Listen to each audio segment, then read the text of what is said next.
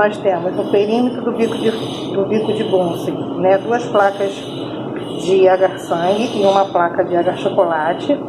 Tá? Essas placas possuem né, um crescimento bacteriano é, de uma bactéria que já foi identificada como Streptococcus pneumoniae. Então, nós temos aqui né, o, o semeio delas nessa placa, nessas duas placas de agar-sangue. É, eu vou, como é, se trata de um estrepto né, um streptococcus, ele cresce uma, uma atmosfera de microaerofilia, né, que gera uma tensão de em torno de 2 é, a 5% de CO2. E como que eu gero isso?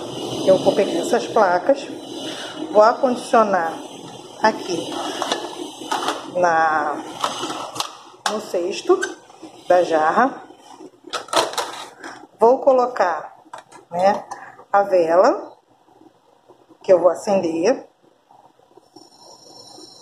e vou colocar uma é, umidificar esse ambiente. Tá? Então eu pego o gaze, umedeço, molho, né, e coloco, nesse caso eu prendi aqui, tá?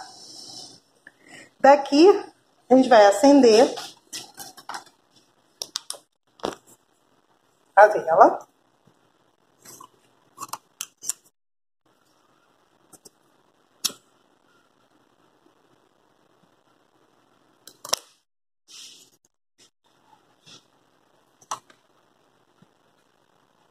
vai pegar o suporte com a vela, vai colocar dentro da jarra, vai tampar.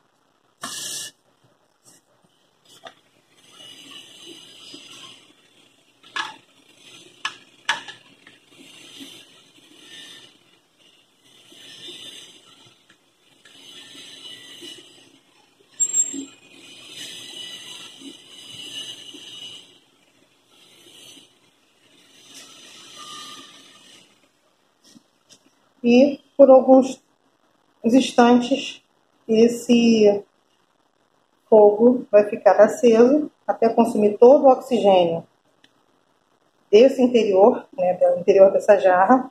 Quando ele consumir tudo, não vai ter mais oxigênio que alimente esse fogo, a vela vai se apagar.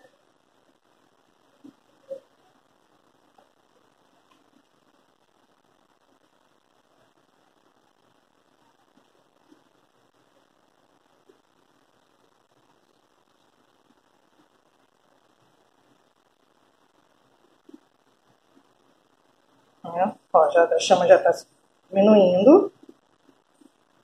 Já está diminuindo. E apagou. Tá? Então, a gente tem que recordar, né? Lembrar, né? Que toda vez que a gente for trabalhar com bico de bunça, a gente vai trabalhar próximo a ele. Não vai usar luvas, né? Caso aconteça algum incidente, né? A gente não tá com, essa, com látex agarrado na nossa pele. E após terminar, eu posso é, é, fechar o bico de Bunsen, né, e levar essa jarra para a estufa, né, de entre 35 e 37 graus, e deixar durante um período de 24 horas